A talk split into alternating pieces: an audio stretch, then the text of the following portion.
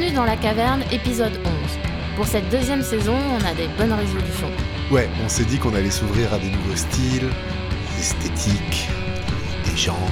Bref, et du coup, on reçoit Shinya, un groupe lyonnais de punk, La narco-punk. en live session et en interview. Cet épisode a été tourné le 17 septembre 2022. Tu me reprends encore une fois et je te démonte.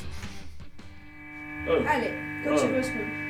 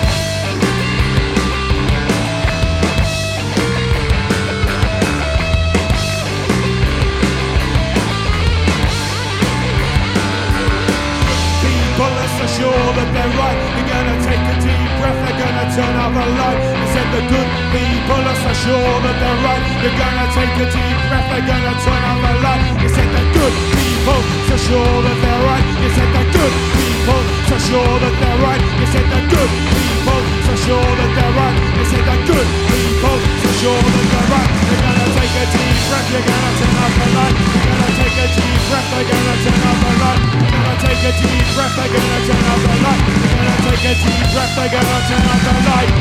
Turn off the light. You're gonna turn. You're gonna turn.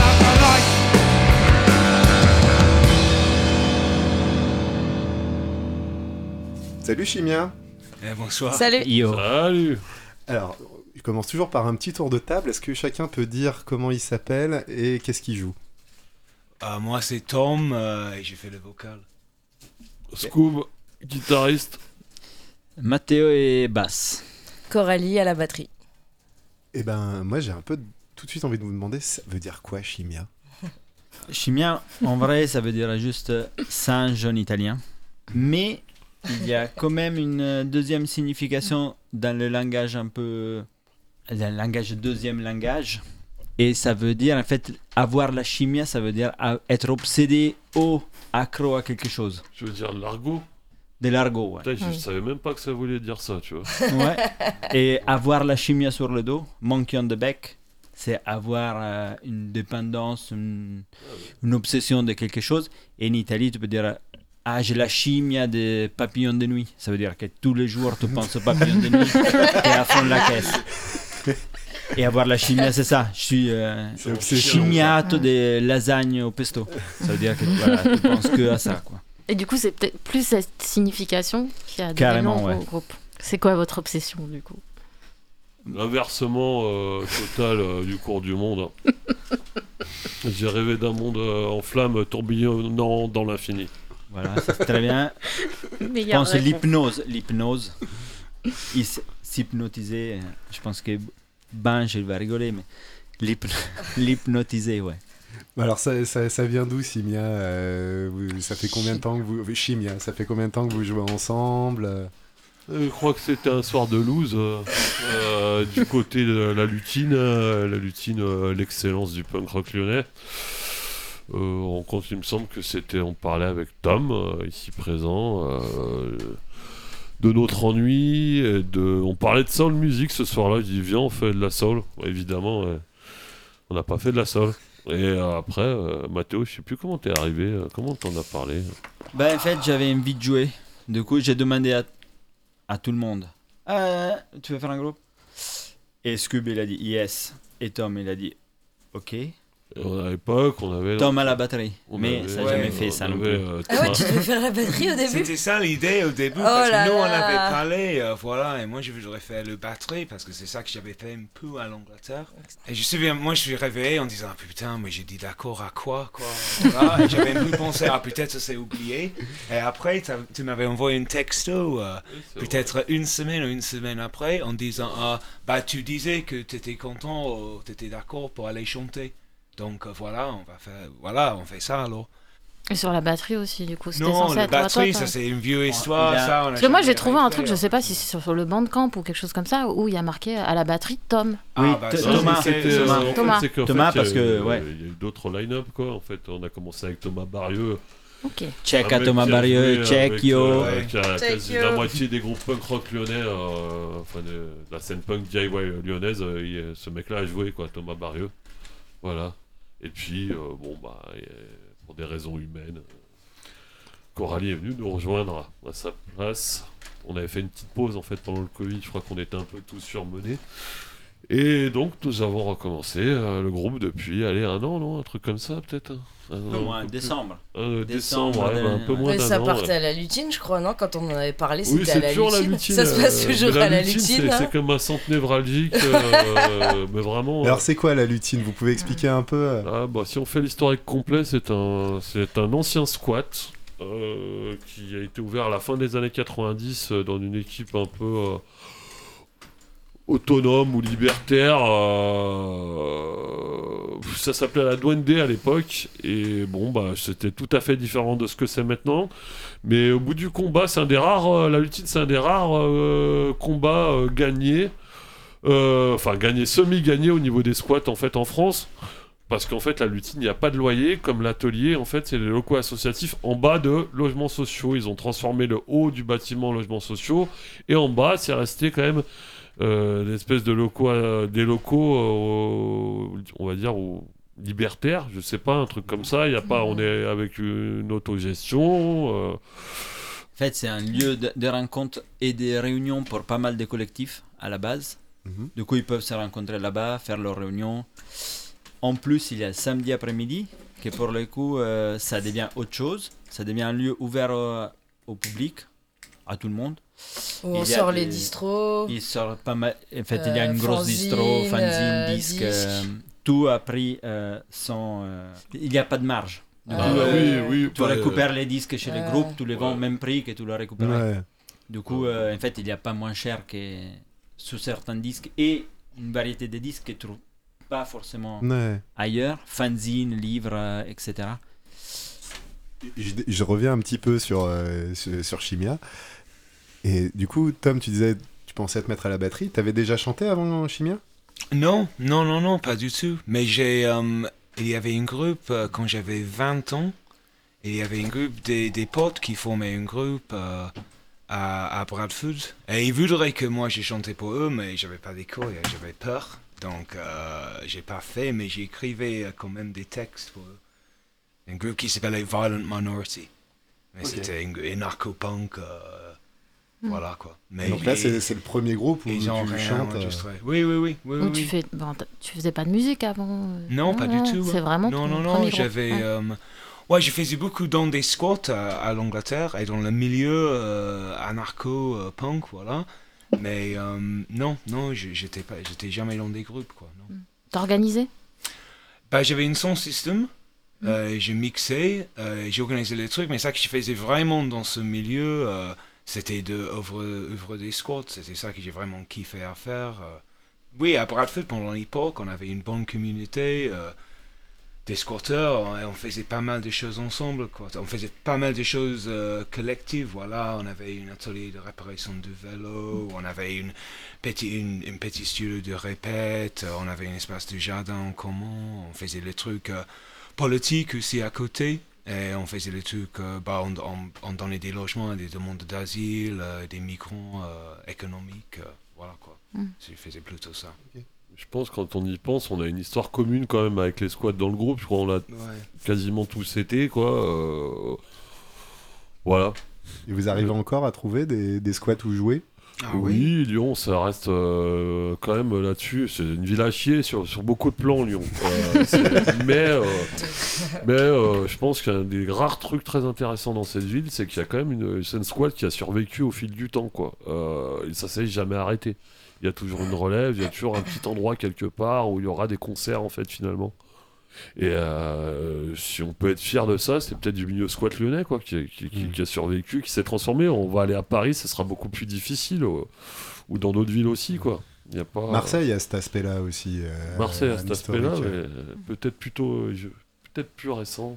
Je sais pas, je, connais Je- pas à ce point-là, mais tu vois, j'ai joué euh, plusieurs fois dans des squats à Grenoble, à Marseille. Grenoble aussi, ouais. J'ai vu qu'il y avait une culture de ça. Après, c'est vrai que quand tu vois Grenoble aussi, c'est vrai que. Yes, Je sais pas s'il y, a- je sais pas s'il y a Grenoble. toujours à Grenoble. des Bah, il y a un historique en tout cas euh, en termes de squat qui est quand même assez conséquent à Grenoble quoi. Ouais, ouais, il me Mm. semble aussi, ouais. Mm. Donc, ouais, Ouais, c'est pas. euh, par chauvinisme, parce que moi je me considère pas comme lyonnais, donc. euh, Après, il y a quand même il y, a- il y a une ville qui est quand même très à part euh, sur ça, sur, mais sur le squat musical, ce qui est quand même euh, un, un truc très particulier, mais clairement, c'est un truc de ouf. hein. Tu te dis, le Raymond Bar, ça existe depuis euh, 20 ans, et ça s'est jamais fait fermer parce que le maire, il n'est pas pour le faire fermer, mais c'est toujours un squat. Ouais, L'hôtel ouais. des villes, c'est toujours un squat. Je crois que le relax aussi. Ouais, ouais, c'est Enfin, pas, c'est pas euh, faux. Ouais. C'est Non, c'est en un, fait, des, si, c'est un des euh, rares endroits où il y a des trucs qui ont été ouverts comme des squats à musique. Et Je comprends pas trop euh, le Bah- terme squat à musique par contre. C'est parce, c'est C'est parce quoi que. ce squat euh, Bah, d'activité c'est plutôt, c'est-à-dire le Raymond Bar, tu regardes, c'est ce qu'ils font avant tout, c'est des concerts, quoi. Que, euh, Bah, principalement ça. Enfin, il n'y a pas de réunion, il n'y a pas. c'est L'équivalent à Lyon de ça, ce serait l'histoire, l'histoire au départ de Grande Zéro, où c'est vraiment des gens qui ont ouvert parce qu'ils voulaient un endroit pour faire des concerts. Oui, voilà, mais qui cherchaient aussi la convention, etc. Et, et euh, quelque chose de purement artistique, peut-être, quoi. Je sais, ouais, je, je pense que je pense que c'est toujours mélangé dans ces trucs-là. C'est un gros débat, mais en tout cas, le Grand Zéro, c'était directement ça. Euh, maintenant, ça est en train de changer un peu, mais à la base, c'était ils cherchaient directement à être conventionnés euh, et avoir des accords avec la mairie, quoi. Ah, je sens qu'il y a plein de gens qui vont réagir à ce que tu es en train de dire. non, mais si tu regardes l'histoire officielle sur, ma- enfin, ce qui a raconté notamment dans, dans le bouquin sur, euh, qui est sorti il y a pas longtemps sur l'arrache. underground, Mm. ouais, à l'arrache, c'était quand même qui, qui revendiquaient de base, ils sont déclarés aux flics de base et ils cherchaient directement à être conventionnés, contrairement à d'autres squats euh, qui qui, qui serait quand même plus de l'autonomie, on va dire, Ouais. ou, euh, ou d'un truc beaucoup plus à l'arrache, ou de squat d'habitation. Mm. C'est la grande différence avec le Grand Zéro quand même. Et je dis ça sans critique du Grand Zéro. Aujourd'hui, c'est une super structure, on peut faire plein de trucs, etc. Mais ça a toujours été vachement, pour moi, hein, plus artistique que, que social. Mm. Euh, ou, euh, quelconque rapport avec la zone ou, euh, ou le sans-abrisme, quoi. Ah, oui, je suis complètement d'accord. Et même pour moi, le pire exemple de ça à Lyon, ce serait pas le Grand Zéro, ce serait euh, la friche, quoi. La friche, ouais, mais c'était cool, la friche quand même. euh, Ouais, t'en parles au passé, mais il y a encore un truc qui s'appelle la friche aujourd'hui, quoi. Ouais, mais la friche, c'est la friche, c'était un squat expulsé. euh, c'était un squat qui a été expulsé que la mairie a redonné en fait euh, à des artistes. Euh, voilà. Je à sais la pas. condition qu'on dégage tous les squatteurs, quoi. Ouais, voilà. Donc c'est toujours des bails euh, un peu un peu bizarres. Euh, voilà. Moi, je, je fais pas une critique du Grand Zéro derrière. On est bien content de l'avoir aujourd'hui, mais moi, je me rappelle, fut une époque. euh, quand j'étais squatter, nous, nous on rejetait ça en bloc, quoi. Je veux dire, euh, tout, tout le milieu qui, qui, qui gravitait autour d'un d'artistouille. mais c'était pas que ça. hein. Il y avait de très bonnes personnes, mais moi, c'était pas un truc qui me plaisait à l'époque. Voilà.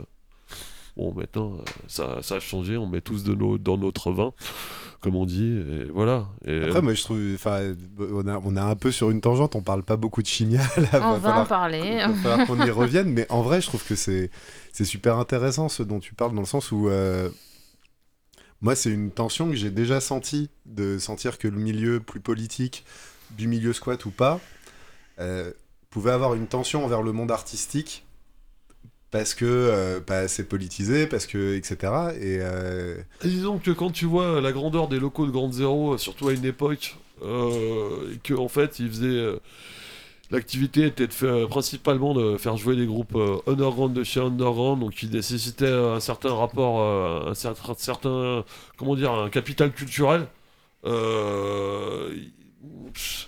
loin de la culture populaire. Et en fait, avec euh, l'espace qu'ils avaient, il y aurait moyen de faire des espèces de grands centres sociaux autonomes, euh, comme on trouve en Italie, en Allemagne, ou je sais pas, en Espagne, euh, sauf que ça n'a jamais été revendiqué. En même temps, c'était beaucoup plus dur. Je pense que si euh, Grand Zéro s'était euh, réclamé comme un lieu politique, euh, ils n'en seraient pas là aujourd'hui. Voilà. mm.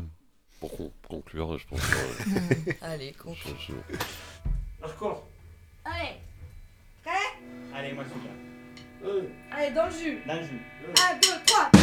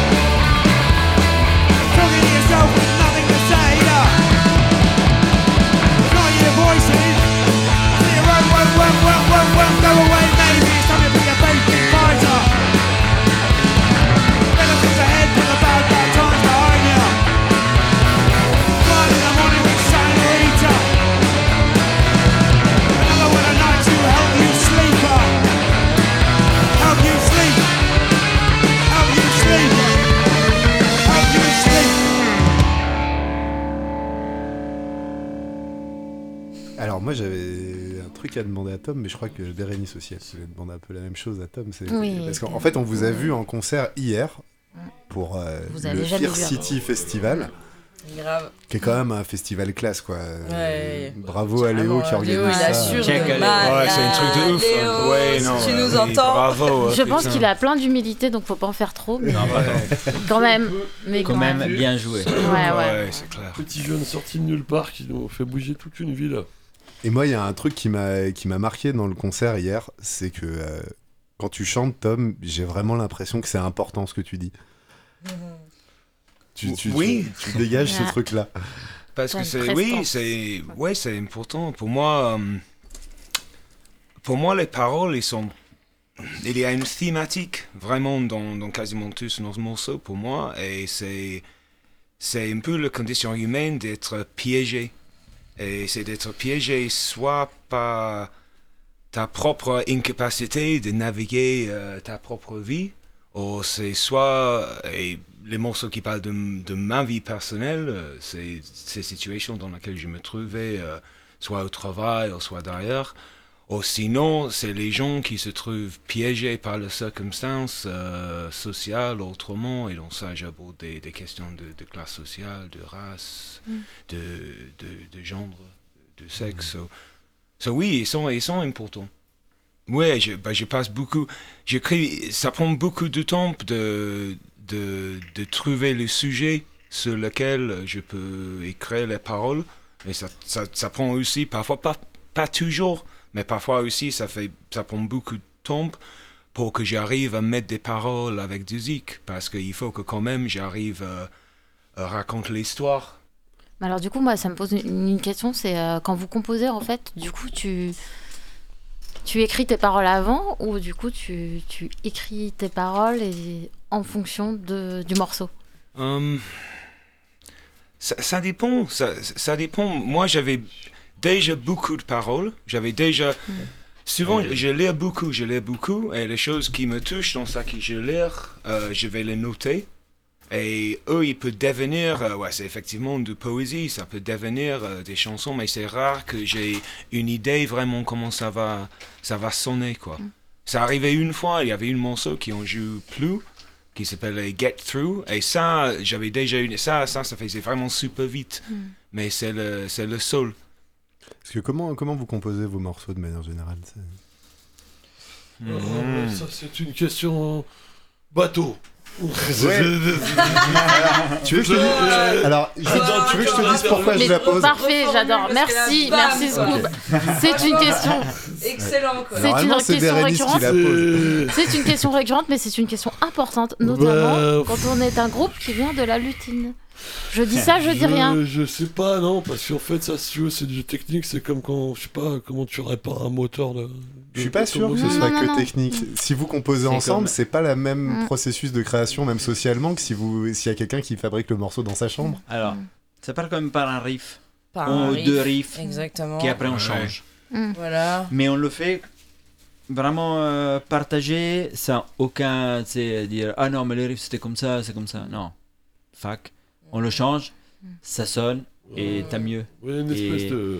Lui, il moi je suis pas mélodique. Ah putain Ah non.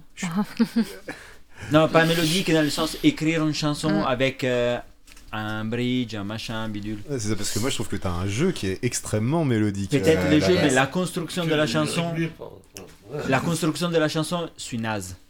Ouais. Mais je trouve un riff, Scooby il arrive à ouais, cette note par contre, ça ça va pas, c'est pas comme ça, essaye ça. Bon bah, Bah, ok. mais comme Bam. tu Et disais, euh, ce que et tu mélodises en fait. Oui, Parce que des fois, euh, Mathéo il arrive avec un truc euh, hyper saccadé, barré et tout. Oui. Du coup, on récupère les notes, on les met un petit peu plus euh, wouh, un peu plus swag, tac, tac. De base, il a un jeu psychédélique pour moi, Ouais, Mathéo. Et carré entre le hardcore et le psychédélisme.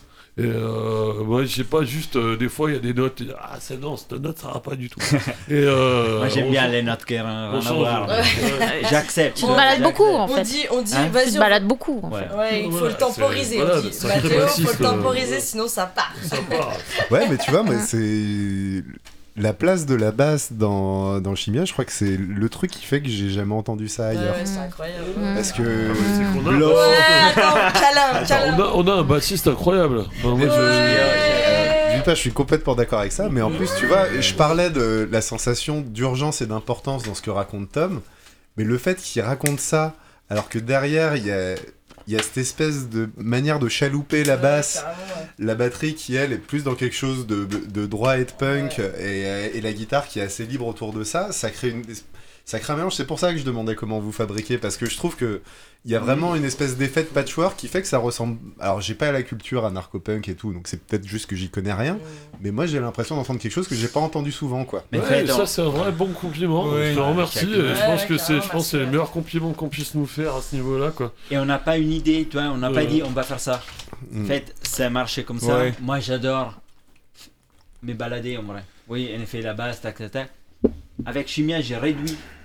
J'ai Alors qu'il réduit hein, quand même. j'ai coupé les fioritures qui sont pas nécessaires pour avoir un truc quand même chelou, mais Mais pas. d'impact. Ouais, voilà. Ouais. c'est- Ouais. c'est- ouais, C'est qu'est-ce que je cherche de faire. Et vous avez joué où et vous allez jouer où? On n'a pas tant joué que ça en fait, à cause de notamment la pause Covid, etc. Au moment où je pense que les portes nous étaient grandes ouvertes et que et qu'après on a eu euh, à tout redémarrer pas de zéro, mais c'est-à-dire euh, voilà euh, Ouais, intégrer, on avait quand même les morceaux. mais- reprendre les morceaux qu'on n'avait pas joué nous-mêmes, que Coralie avait jamais joué.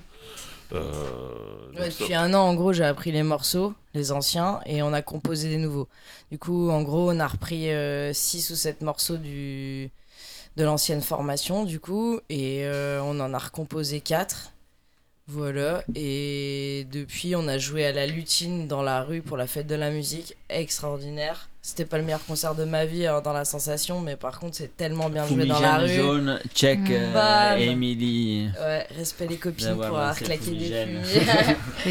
Et puis euh, avant ça, on a joué au Tout en Chaos, du coup, à un squat à Villeurbanne. Ouais, on a ouvert pour le tout en chaos. On a était ouvert le Premier, premier concert. concert. Ouais, Ouais, ouais.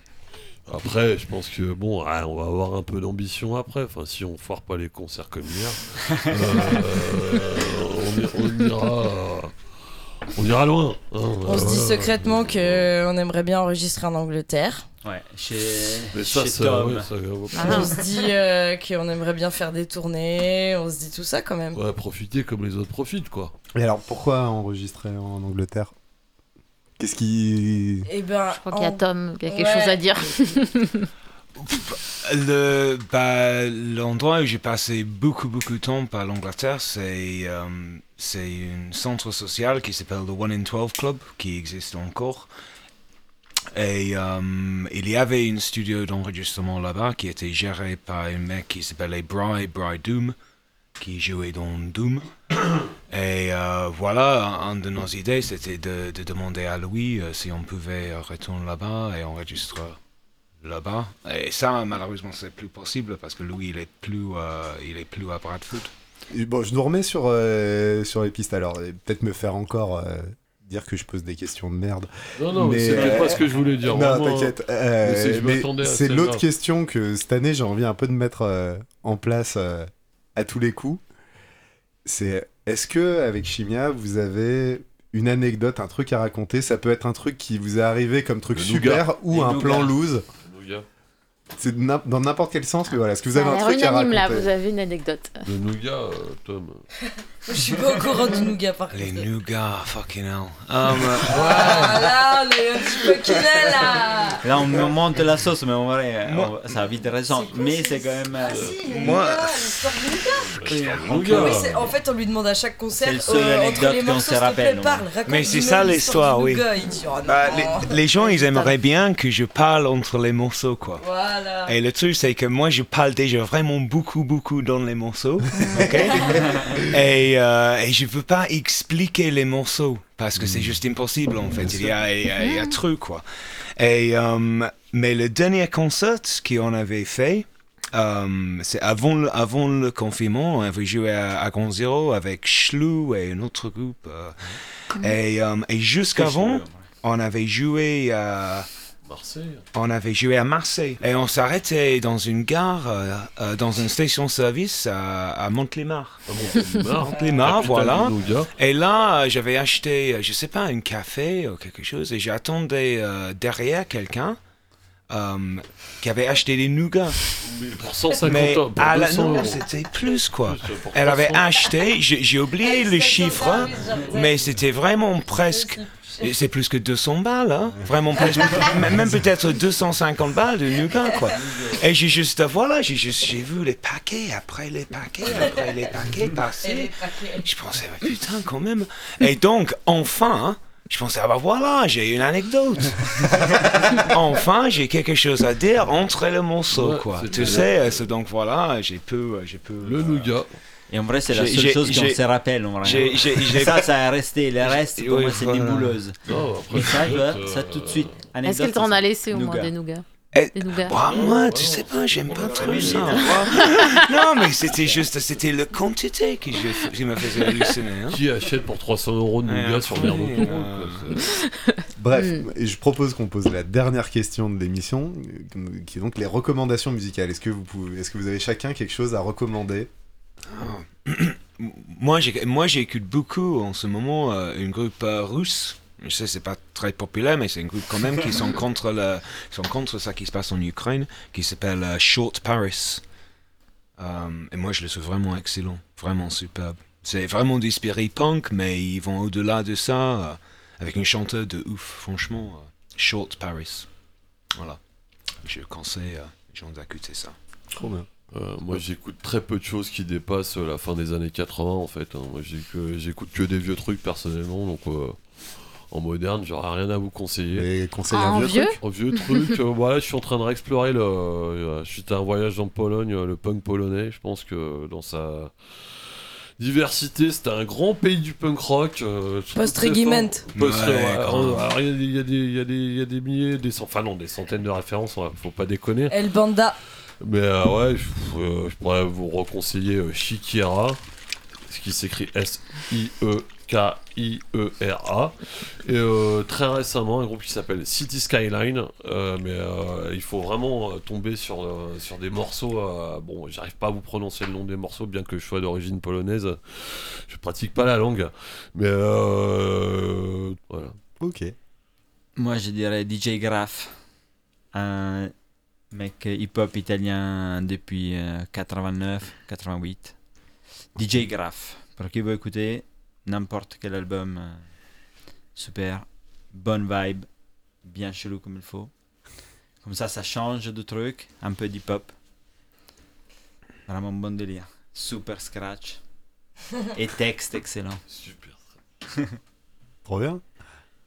Et ben, ouais, du coup, je savais que, que t'allais, vous alliez poser cette question.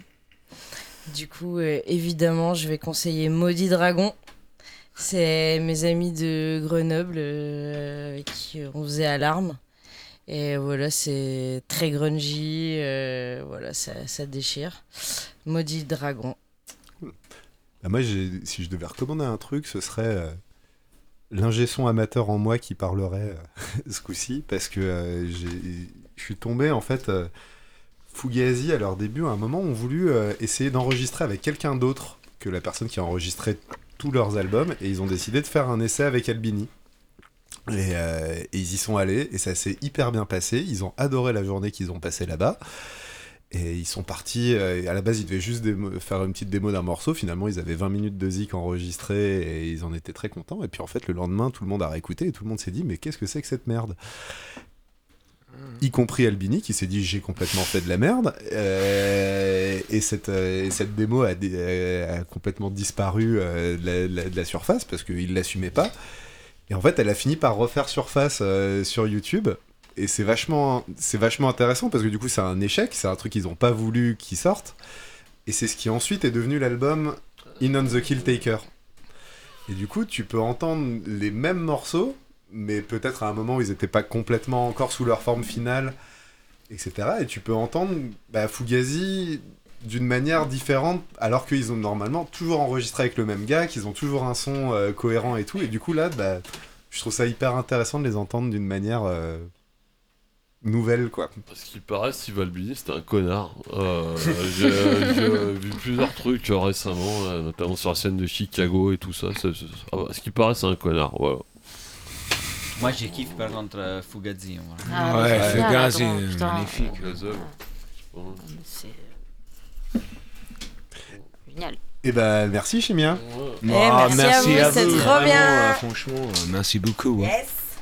Non, trop cool. Hein. Ouais. Il est tard. Ouais.